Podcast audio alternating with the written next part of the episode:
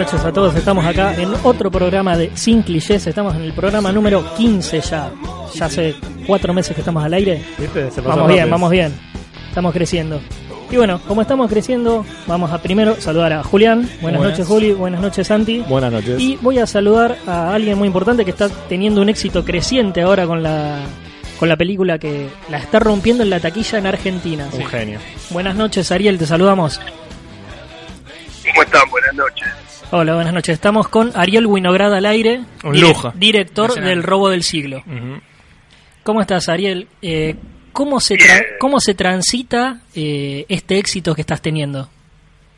Bien, muy contento, eh, muy muy agradecido, muy feliz.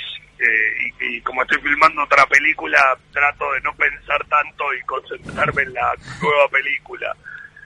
Eh, así que si no estuviera filmando estaría medio agarrándome más la cabeza. Eh, así que muy bien. Bueno, contale a la gente qué es lo que estás filmando en este momento. Porque yo estuve viendo, estás con Pino Yansky, con Esbaraglia, con Natalia Oreiro. Sí, con, con Pipo Luque, con Yayo, con Gioia, delirio. Un, un elencazo, sí. Eh, estamos filmando una película que se llama Hoy se arregla el mundo, que es, um, es un dramedy sobre un, un padre que se entera que no es un verdadero padre y tiene que ayudar a, al que era su hijo a encontrar a su verdadero padre, pero en un tono muy muy muy dramedy, digamos, Eh, una, una linda co- comedia así eh, agridulce que estrenamos en agosto. Veo que siempre vas por el lado de las comedias en las producciones que haces. Sí, sí, es algo que me, me gusta y siempre también elijo agarrar los proyectos que están más ligados a la comedia porque siento que se pueden hacer dentro del, del género de comedia, se pueden hacer distintas formas de comedia y también eso es lindo para explorar y para aprender eh, nuevos tonos también. Claro, nosotros justo antes del programa hablábamos un poco de, de qué género era el robo del siglo y decíamos, es una comedia con Claro. unos tintes de thriller, ¿no? Se podría decir. Thriller policial también. Sí, es una. Yo, yo creo que es. eh, creo que es una buddy. mu- Es, es un poco una buddy movie. Claro. Es un poco una caper movie. Una haste movie puede ser. Sí, sí, sí. Caper y haste movie Claro. es, es- es lo mismo. Y, y es un poco un thriller. Y, y es un poco una comedia, digamos. Como no, no tiene. En, en- en ese sentido.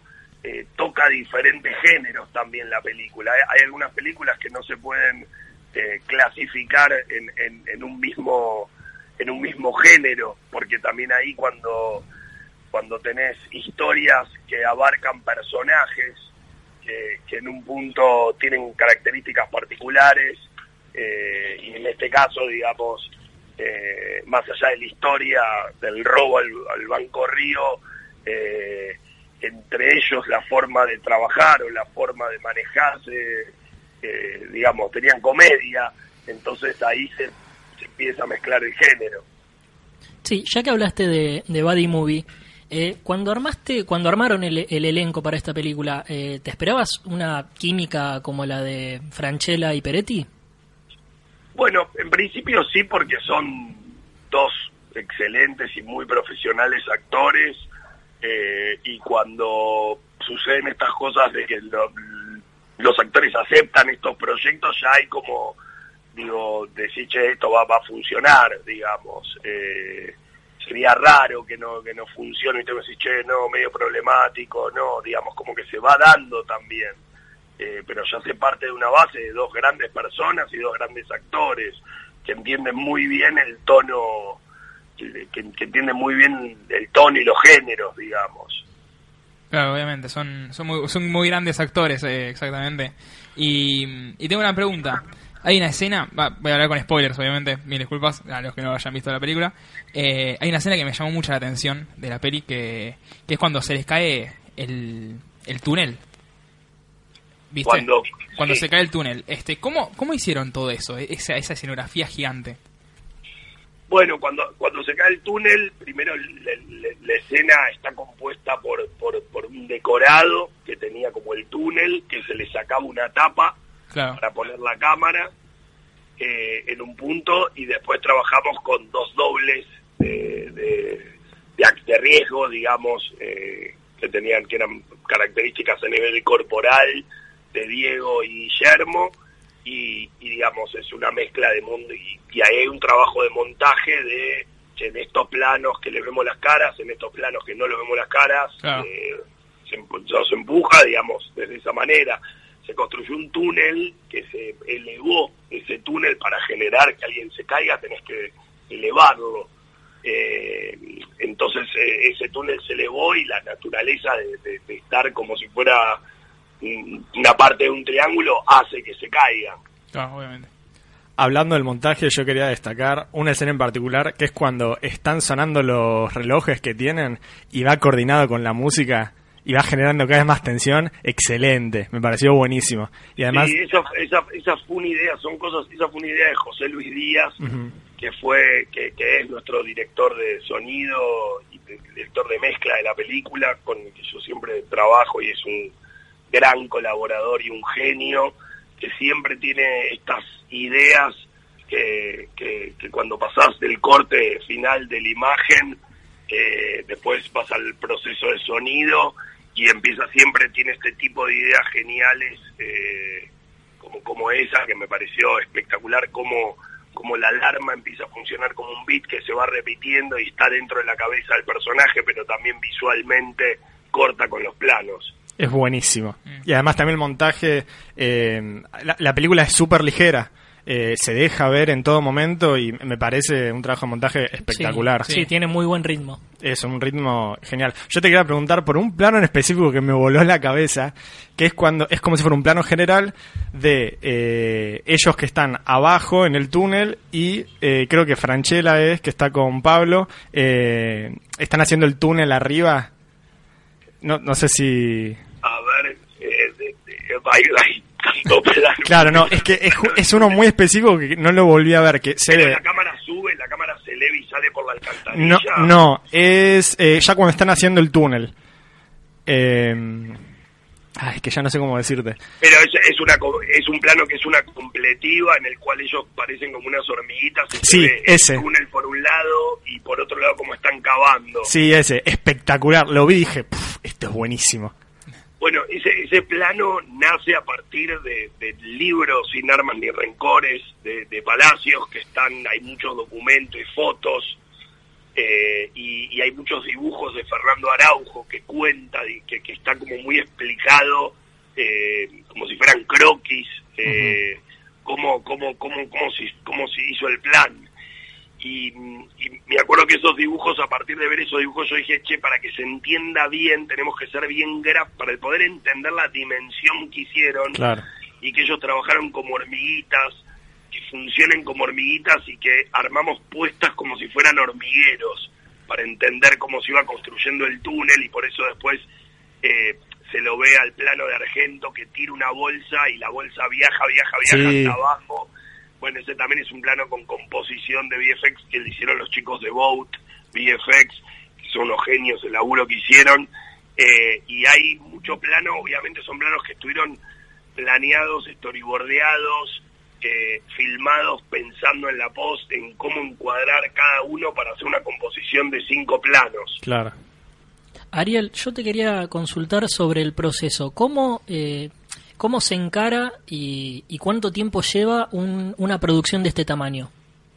Bueno, esto tuvo, a ver, este, este tipo de películas, una vez que se le da como la luz verde, que se pone como una fecha de rodaje, eh, empieza como una pre, pre, preproducción en la cual obviamente se va armando el equipo y vas pensando y te vas juntando y oficialmente eh, empieza una director de arte y el jefe de locaciones empiezan como como varias semanas antes que todo lo que es el equipo técnico que esas semanas son más de pensar de buscar referencias de, ir teniendo la información. En este caso la peli se planteó primero con seis semanas de rodaje seis semanas de pre y seis semanas de rodaje y a la mitad de la preproducción nos dimos cuenta que no llegábamos en seis semanas y que necesitamos una semana más de pre y que necesitamos una semana más de rodaje. Eh, que obviamente es un esfuerzo de producción agregarle una semana de rodaje y de previa, pero también está ligado a cierto planeamiento para no llegar al rodaje y, chocarla, ¿viste? Como, como hubo como un...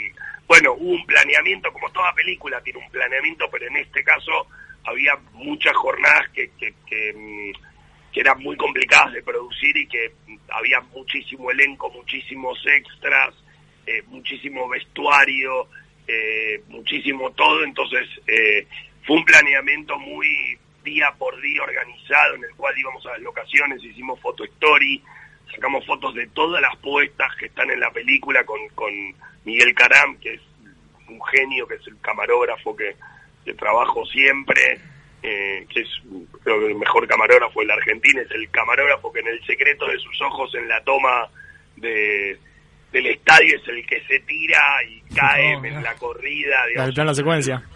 Sí, ese es un tipo de otro planeta. Hicimos todo un trabajo con él, eh, también con mucho trabajo de grip con Juan Fernández, que también es uno de los mejores grip de la Argentina.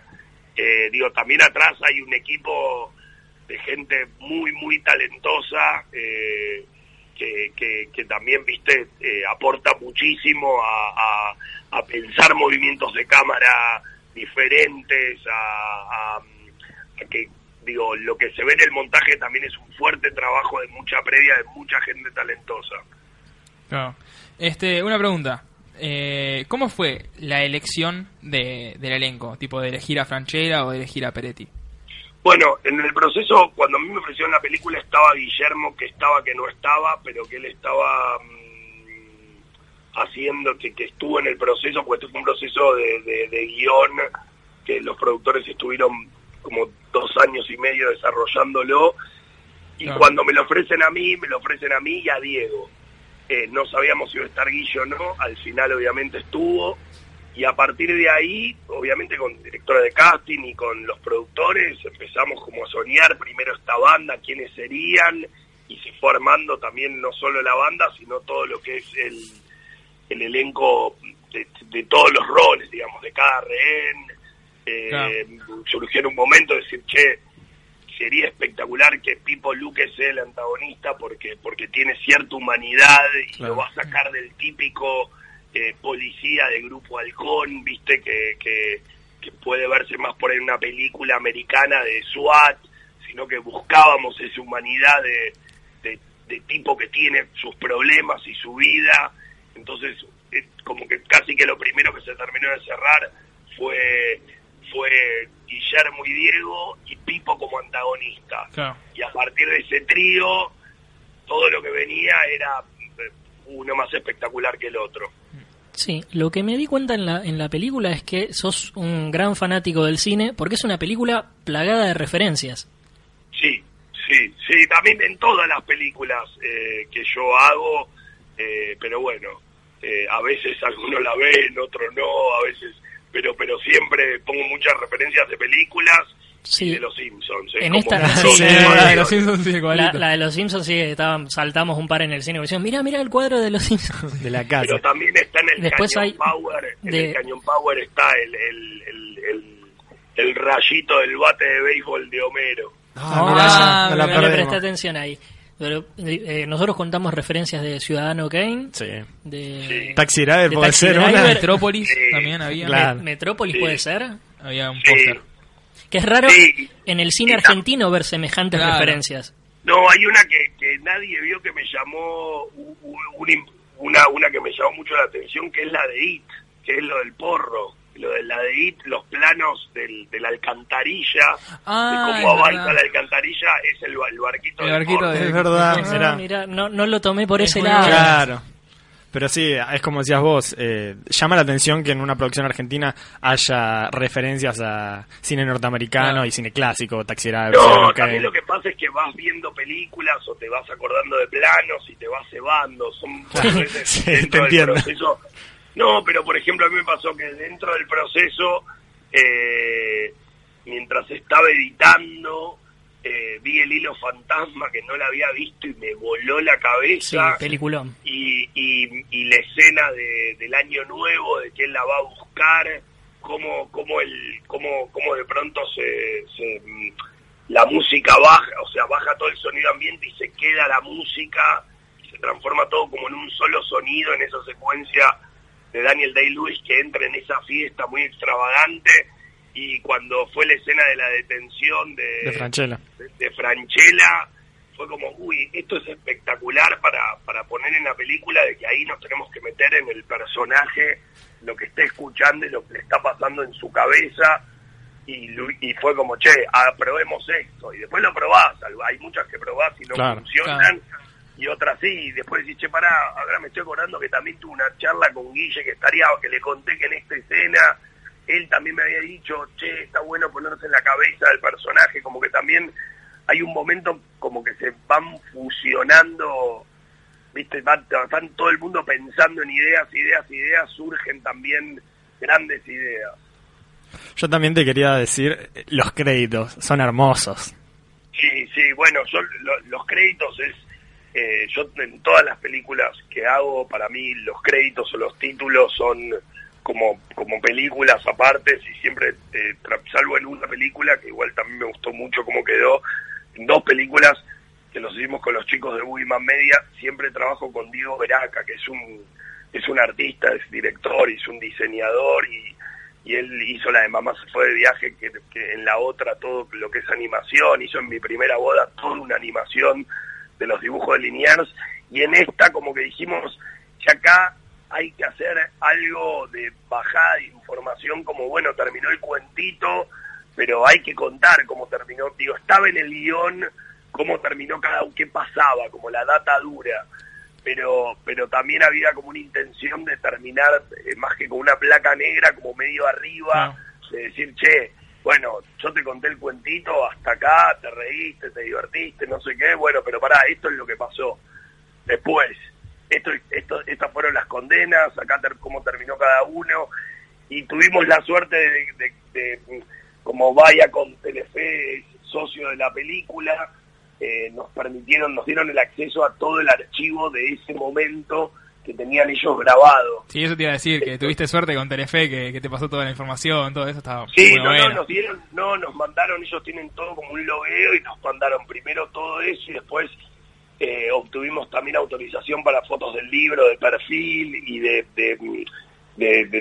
tuvimos varias personas que nos cedieron fotos eh, y, fue espectacular porque a partir de ahí eh, este Diego Veraca hizo hizo hizo una, un, trabajo para cuando fue la reposición de la Menezunda de, Marta Minujín y, él es un gran diseñador todo y, y, cuando vi ese, ese trabajo que hizo le dije, che boludo, este tipo de diseño eh, hay que mezclarlo y hacer algo más documental pero que tenga onda, entonces como a cada uno de los cosos le puso, le puso algo y, y de una manera como muy, muy lindo, eso como Vitete no puede entrar a la Argentina, se borra la Argentina, como digamos, como cada uno, cada uno de, los personajes tiene como su, su diseño particular. Eh, y para mí fue un gran trabajo, un gran golazo terminar con la canción de Calamaro. Sí, eh, quedó, quedó muy bien.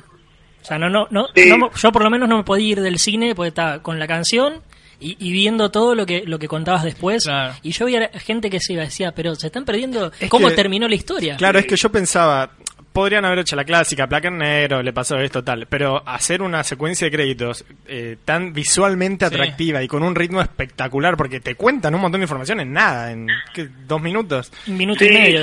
Sí, sí creo que dos minutos, digamos, en este caso hay algo también como muy particular que, que el, cartelito que ves al final como última imagen vos como espectador es la foto original del cartelito que dejaron ellos. Sí, eso es una maravilla. como bajo el grupo Halcón y ahí fue como una decisión de decir que lo último que veas es eso. Está bien, lo viste filmado, todo, no sé qué, pero este es el de verdad. Y, y me parecía que estaba bueno, eso, me parecía que estaba bueno. Y hablando, ya que hablaste del, cartelito original, eh, los involucrados reales de, este robo, eh, ¿tuvieron algún tipo de injerencia en el desarrollo de la película? ¿Cuánto participaron? No, no, no, no digamos desde el lugar de la injerencia, de, obstrucción o de obligación. Sí, Fernando Araujo es uno de los co-guionistas de la película, eh, y tuvo una participación fuerte en el guion, inclusive hace un cameo en la película, dice el que entrega las pizzas.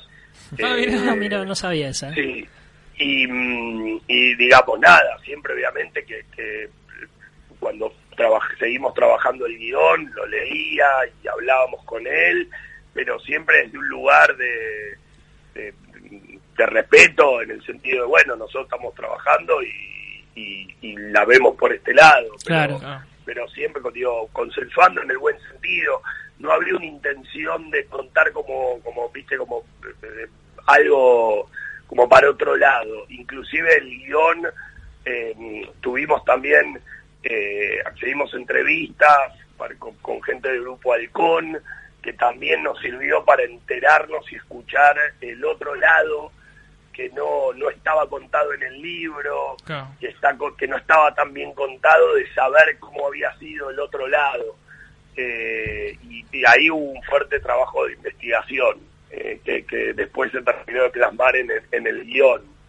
Obviamente igual hay cosas que se modificaron y, y digo, a partir de este hecho real eh, está basada la película, con lo cual hacer modificaciones, digo, en la historia real, eh, el grupo Halcones tardó más en entrar porque porque inclusive habían puesto una bomba a cazabobos y tenía que entrar ahí eh, al brigada antiexplosivos y eso les hizo ganar más tiempo pero a nivel narrativo sí. decía más en vole te corta un poco el mamo Ahí jugamos, ahí jugamos un poco con los tiempos de que ellos están abajo terminando de escaparse y que están, uy, los van a agarrar. Claro. Em, pero bueno, creo que creo que fueron decisiones siempre pensando en eh, sí, en el ritmo narrativo. Sí, sí, sí, desde lo cinematográfico, claro. Sí, no, aparte inclusive toda la historia de del personaje de Vitete con la hija fue ultra modificado y trabajado para, para contar esta trama que no, no, no era así, no fue así en la vida real. Hubo varias cosas que se modificaron, pero, pero que nos gustaban como para, para, para conocer un poquito más estos, por lo menos estos dos personajes principales. Sí, al principio de la película habían, habían puesto que algunas partes habían sido ficcionadas para para mejorar va, para la mejor trama sí a ver todo tipo a ver toda película está ficcionalizada aunque diga digo basada en hechos eh, reales. basada en o sea toda película digo de, Argo no sé de, Disaster Artist digo todas están basadas en, es, es, un permiso que te una licencia que te tomás para para trabajar en una película, que es lo que hace uno, digamos, contar una historia, contar una aventura, que la gente eh, pueda identificarse y pueda disfrutar la película. ¿Y te comunicaron ellos qué les pareció la película? Eh, sí, sí, sí, a Fernando Araujo le, le, gustó mucho la película, digamos, eh, con el que hablamos. Claro. Los demás ni aparecieron. Eh, no, sí, algunos sí, otros no, pero mejor no hablar. Ok, ok, listo. no, no, porque digo, entiendo también de que, eh, digamos, es, una, es hablar de la película, ¿viste? Ahí también se te involucra, es muy raro también hacer una, eh, para mí es, muy raro hacer una película sobre un hecho real con gente, digo, no es lo mismo decir, che, bueno, voy a contar la vida de Marilyn Monroe, que no está, claro, que una película que, que con gente que está viva, entonces eh, desde ese lugar también uno entiende que, digamos, hay cosas que pueden eh, gustar, ¿no? Pero digo, con, todo el respeto, obviamente. Claro, eso es rescatable que está hecho con todo el respeto del mundo. Sí, sí no, no, a ver, digo, para mí lo, importante, y sé, por ejemplo, que, Miguel Sileo, que es el grupo Halcón, fue aplaudido, fue a ver la, una función y lo aplaudieron, y y, le gustó mucho la película, digamos, eh, eso también estaba bueno, digamos, como... Pero, pero bueno, digamos, es, es, una película. Claro. Bueno, hablando un poco de eh, esta película que estás haciendo ahora, eh, ¿ya tenés la fecha para la que está pactada el estreno? No sé la fecha, ¿Todavía no, la fecha exactamente, pero sé que va a ser en agosto, que es el mes fuerte del cine argentino, ¿viste? Buenísimo. Ya lo estamos esperando. Sí, ya después de, esto que fue, por lo menos para mí, el, el puntapié para conocerte. Ahora voy a empezar a ver todo lo que no había podido ver. Algunas igual. los links, tenés que mirar cara de queso. Es, esa, esa. Quiero buscar. A, eh, a, mí me gusta más lo under, ¿viste? Lo, lo, que hacía uno antes de pegar el salto por ahí. Eh, todas esas cosas cuando uno empieza. Pero que mirar, mirar cara de que hay varias que puedo pero mira cara de queso, que es la primera película que hice, que es una autobiográfica mía. Ah, excelente. ¿Cuántos años tenías cuando la hiciste? 28 años. ¿Y ya estabas pensando en tu autobiografía? No, a los 26 ya estaba pensando. a los 24, pero a los 28 la filmamos y la estrenamos y es la historia de mí a los 13 años que me decían cara de queso y me hacían bullying en country judío cuando no existía la palabra bullying. Bueno, eh, la, la, voy a, la voy a buscar y, la, y, la, voy a ver. Te, mando un link que ahora Gótica la restauró porque no no está, no está ah, ningún Qué bien. Ahora, ahora, ahora, sí, está en Cinear, pero ahora tenemos un, en Cinear está, pero tenemos un link eh, que se ve muy bien, después te lo mando. Buenísimo, espero, espero el link entonces. Bueno, Ariel, eh, agradecerte por tu tiempo. Eh, felicitarte por el éxito que estás teniendo y desearte lo mejor para lo que se viene. Eh, ojalá, ojalá sea otro éxito y, y bueno, agradecerte por, por darnos este, este tiempo a nosotros en medio de una semana eh, de éxito y de, y de trabajo para vos. No, bueno, pero está bien, porque, porque eso al eso no... En, medio de una semana de éxito o de fracaso, y qué es el éxito y qué es el fracaso, digo, uno está buenísimo, digo, hablar, no pasa nada. Si es un queme por estar filmando, pero no estoy filmando. Eso para mí está, está buenísimo. También escuchás feedback y preguntas de, la película. Así que está buenísimo. Hicieron muchas preguntas que nunca me habían hecho en todas las entrevistas que di. Así que bueno, es, es, un poco lo que tratamos, de, de hacer algo un poco distinto. Está muy bien. Bueno, Ariel, muchas gracias. muchas gracias. Muchas gracias eh. Un abrazo. Un abrazo grande. Un abrazo grande. Nos vemos.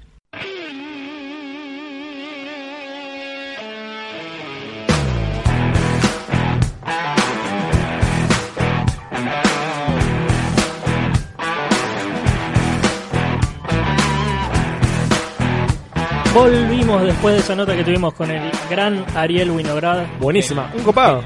Una masa, la verdad. Realmente sí, un copado. No, no había visto yo muchas notas ni nada, no sabía que era tan buena onda. La verdad, se le agradece mucho su tiempo.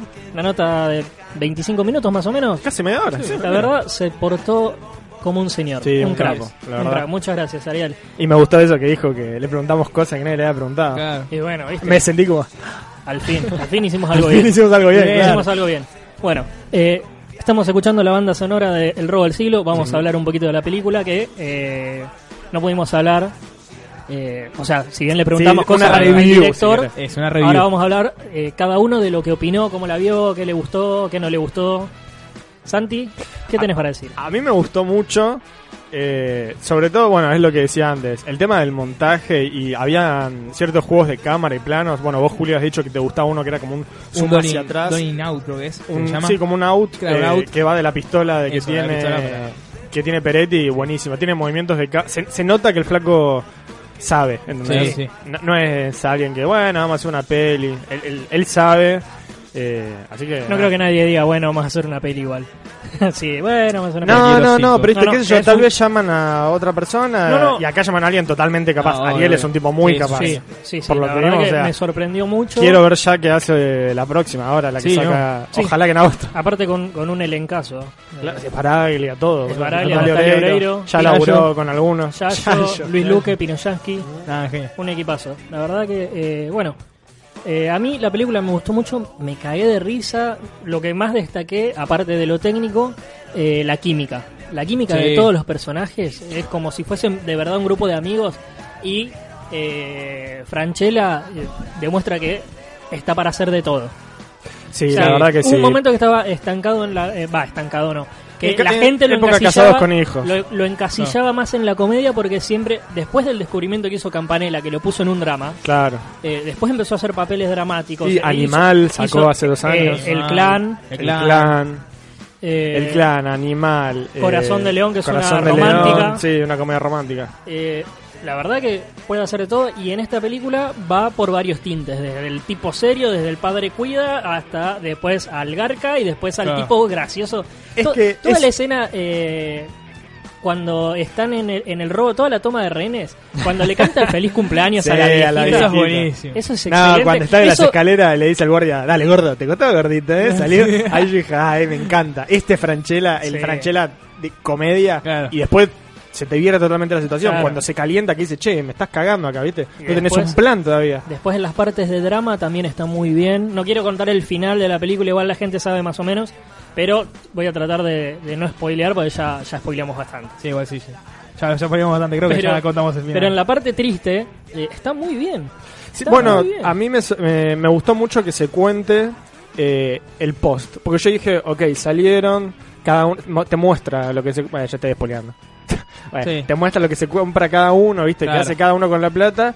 Y dije, ok, la van a terminar acá. Y no, sigue la película y te muestra cómo los agarran. Yo acá Claro, dije, las consecuencias bueno, de la- de- claro, de- yo dije, todo esto, de lo que porque primero yo pensé, ok, está terminando así, los van a pintar como, sea, en realidad son buenos tipos, viste, nada, qué sé yo, se dan sus gustos con la plata, pero no, después te das cuenta, tiene una consecuencia lo que hicieron. Es que- y van todos. Es esa, ¿viste lo que habla Peretti en la película? Que es ese esa vuelta, El, ay, el de la naturaleza. eso de la naturaleza. Y que, Eh, y que cuando un plan parece perfecto, le dice el psicólogo. Ah, sí. Cuando un plan parece perfecto es porque algo está mal. Algo y mal. el cabo suelto que les quedó al final era eh, La, esposa. la esposa de uno. A mí me encantó porque hay una frase que dice Ferro, dice, no me cagó, mi señora no me cagó en 40 años, me va a cagar ahora. Claro. ¿Y qué pasa?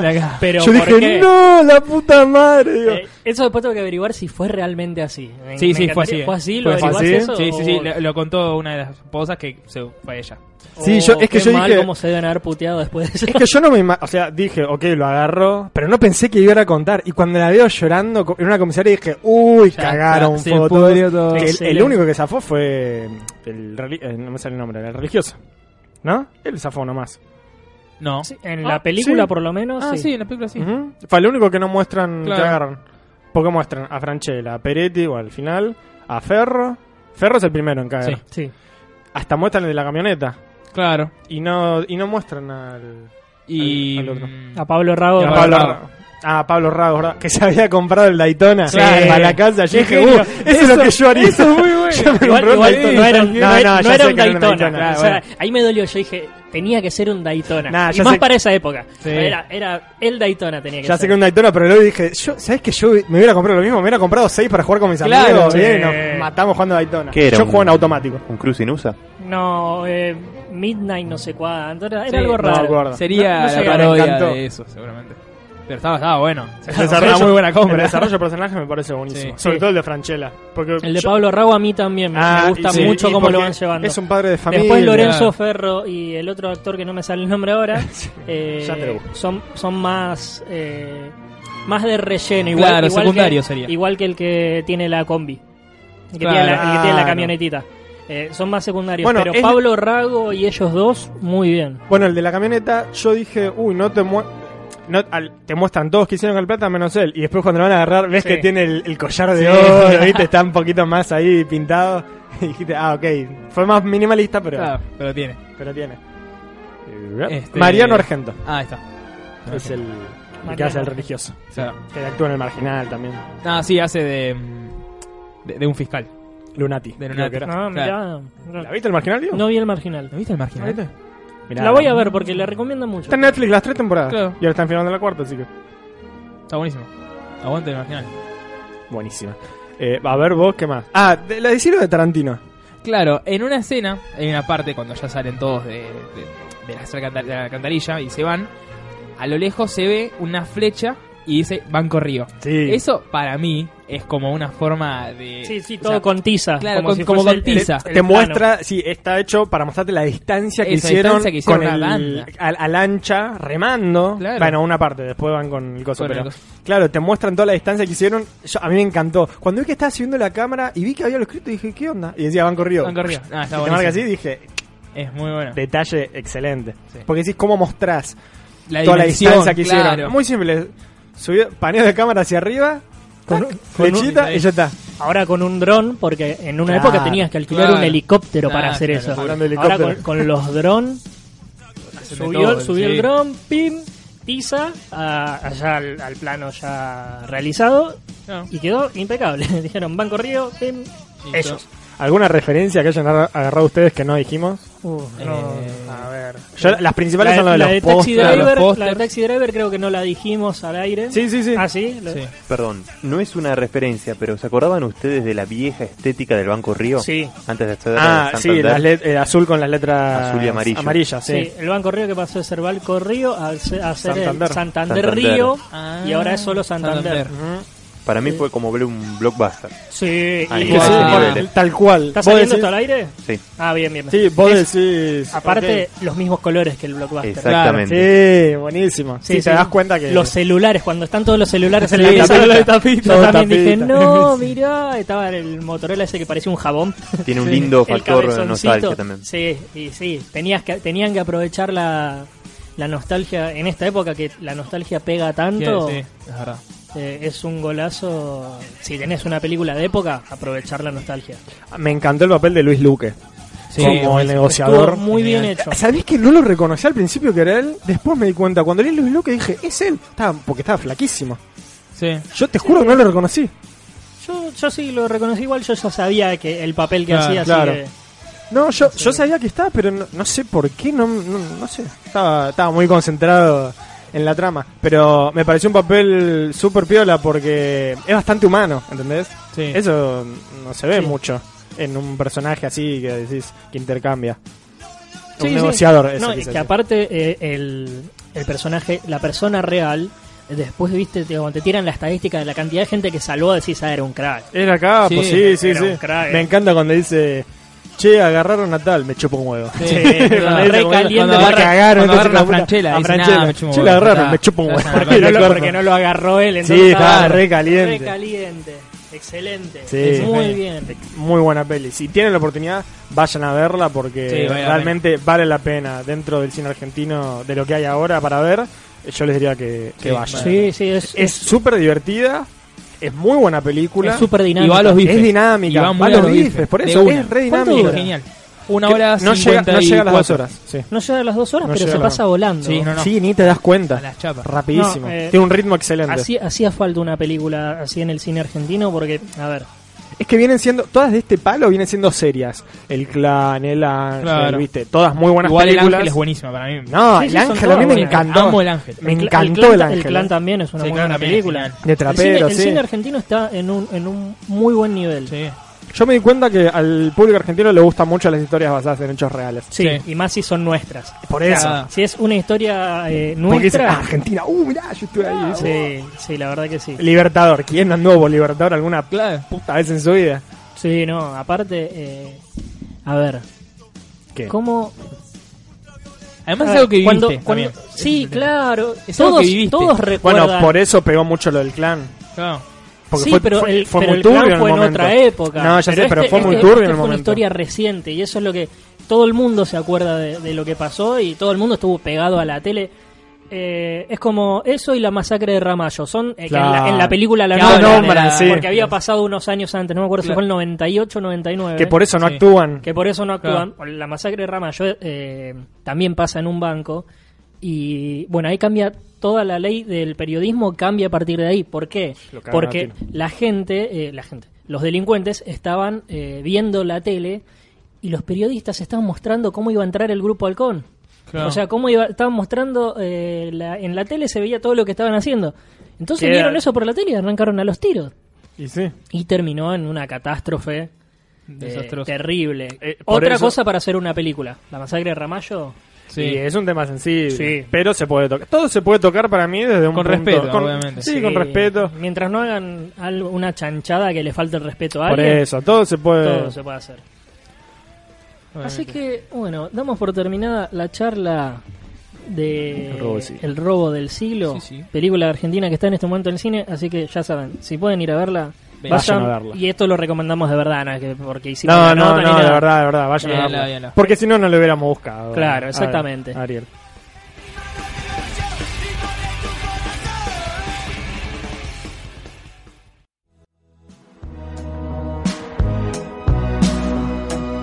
Bueno, eh, empezamos ahora con las noticias, pero, pero primero hoy hicimos el programa al revés para no agarrarlo tan tarde a, Ariel.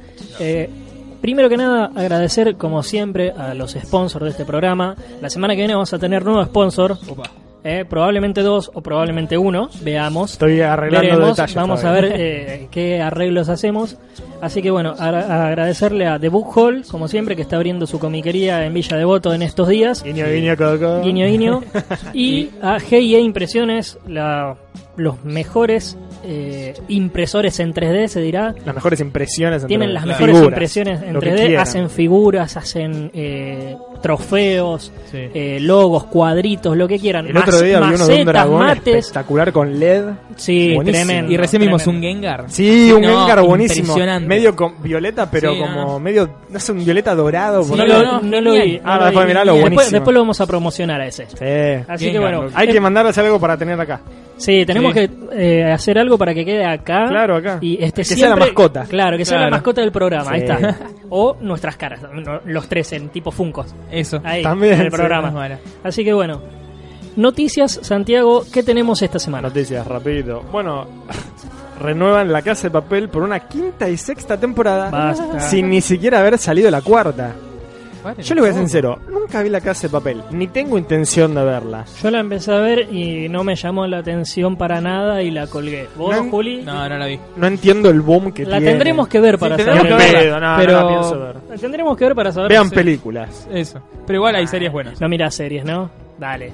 Pero veo las que valen la pena. The Wire, Y Breaking bueno, Bad. si no sabes. si Todavía no vi Better Call Saul. La quiero ver que todos le tiran flores. ¿Cuál? ¿Cuál? Better Call Saul. Ah, sí. Todavía no la vi. Dicen que es Hay que excelente, verla. la, la quiero ver.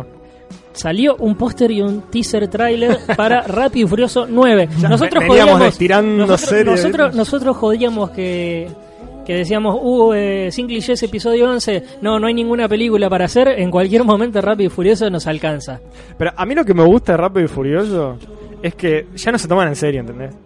Ya en la última. no se toman no. en serio y, No, y son es- conscientes. Eso Sí. está bueno para mí. Sí, pero para Ya mí- Hobson Shaw fue una porquería, lo dijeron todos, pero eh, si bien no es que son unos peliculones los Rápido y Furioso, Claro. me gusta eso, que son conscientes de lo que son. Porque ah, ya en, la en una de las películas, ya no me acuerdo cuál, que Toreto salte y desafía la gravedad. En la última, un submarino persiguiendo los autos, no, van a terminar en el espacio en la próxima. Claro. Siempre joden. Eh, Rápido y. Furioso contra los marcianos. Eh, sí, sobre eso dos cosas. Primero, me había olvidado por completo que había salido Hobbs and Shaw. ¿Viste? Dije, la voy a ir a ver, me olvidé y me había Andá, lo olvidado hasta sí. este momento.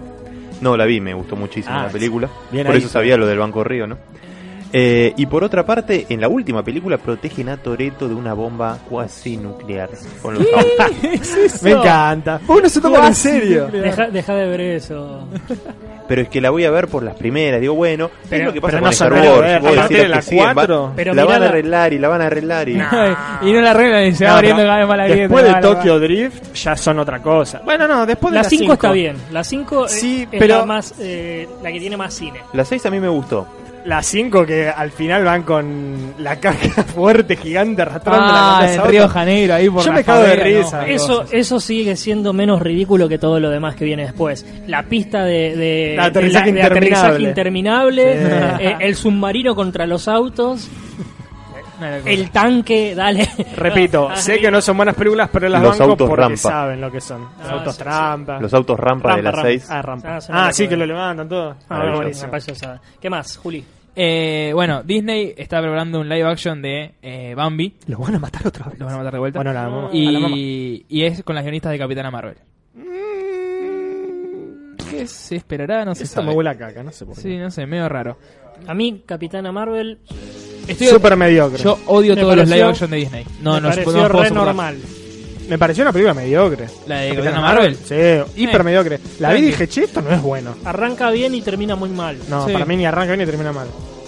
Eh, Y no, es que, ay, odio a Brie Larson porque No, es nada que mujer. No, nada que ver. La película es mala. Si la película Claro. es mala, es mala. No Igual. importa por qué. Va, o, sea, Sí. o sea, sí, Claro. importa por qué. No importa que es porque es Brie Larson y ahora están todos contra ella.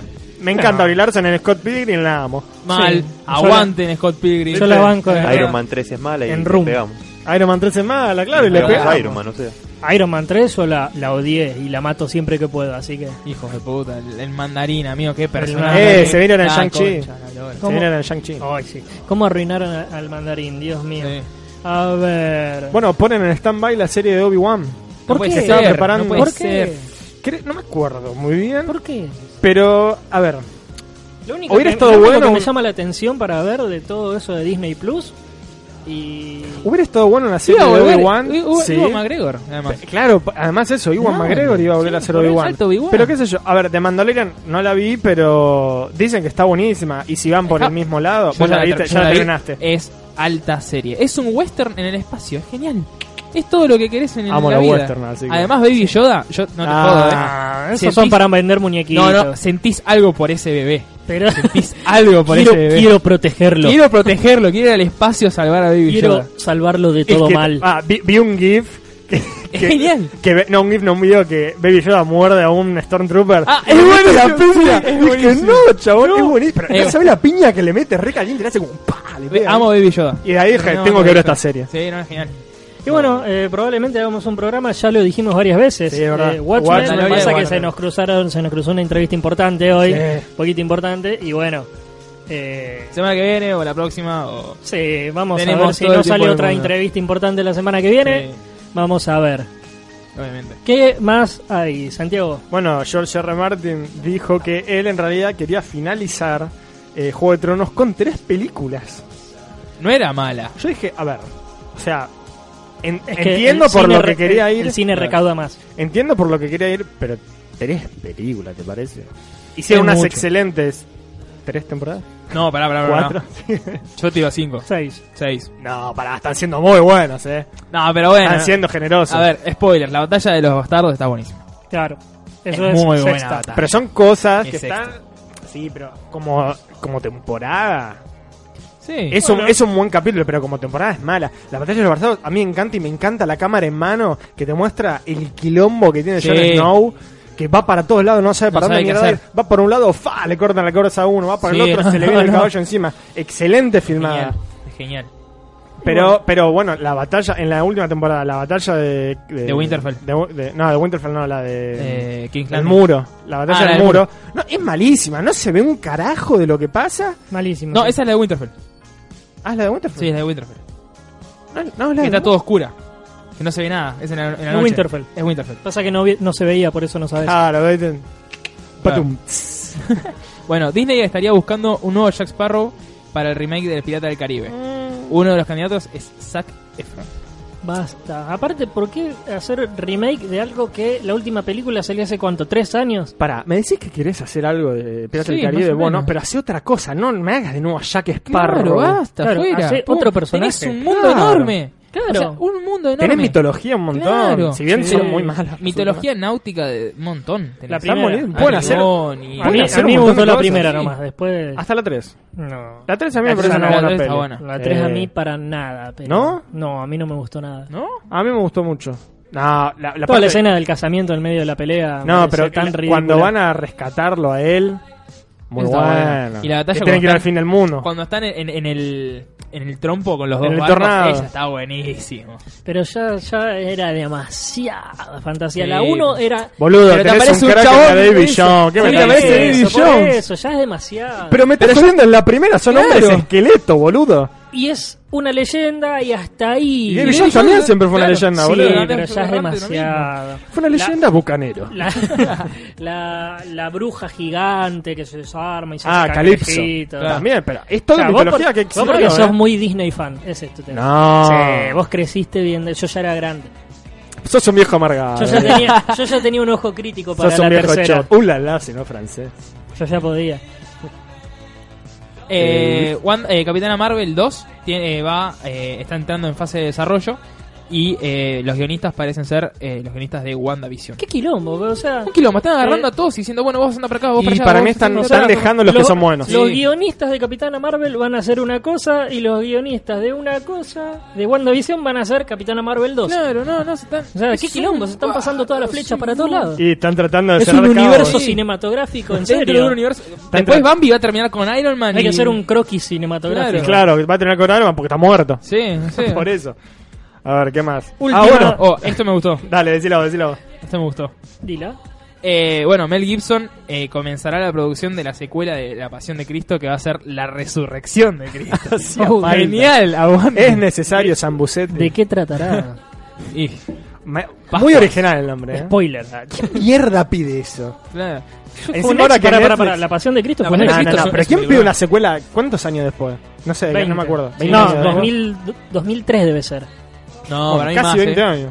Andás a ver cuándo No, sale. no, no. Va a salir 2022 por ahí, eh. Yo le fui a ver al cine. La sangre parecía que. No era 3D y parecía que te iba a saltar la sangre en la cara. No, ¿Sabes que no. nunca la vi? Es de las películas No, más buenísimo. violentas que vas a No, ver es en tu nunca la vida. vi. La vi por partes. Si no la la, tuve bueno, que ver en catequesis es- y me dio una paja. es violentísima. Sí. Violentísima. Sí, a Jesús sí. cuando lo hacen mierda. Lo Es, hacen por mierda, eso en se llama serio, la pasión, porque es Lo que me acuerdo cómo, es el cómo bebé. aguantó el castigo a pesar de Claro. todo lo que le hacían. Claro. Y literalmente eso lo hacían mierda. Lo que me acuerdo es del bebé pelado. ah, ese. eso da- a mí me dio miedo. que, chiquito. que Tuve parece uno de, uno de Mad Max de la nueva, boludo. Sí. Me hizo acordar a uno, no sé. Ese, bueno, me acuerdo de ese porque me dio como miedo cuando la vi. Es que cuando ¿no? yo era chico dije, ay, qué miedo. Ajá, te Mamá, ¿por qué, me trajiste, adulto, ¿por qué me trajiste a ver esto, mamá? Era re violento. Cállate y rezá, pendejo. Pegaba un cachetazo. Pobre. Y bueno, estamos en hora, son las Sí. 9 menos 3 minutos, así que nos tenemos que ir despidiendo. Julián, buenas noches, fue noches. un excelente programa el de hoy. Muchas gracias. Variado. Santi, buenas noches, Buenas nos noches. vemos la semana que viene. Yo soy Diego Parés y esto fue Sin Clichés.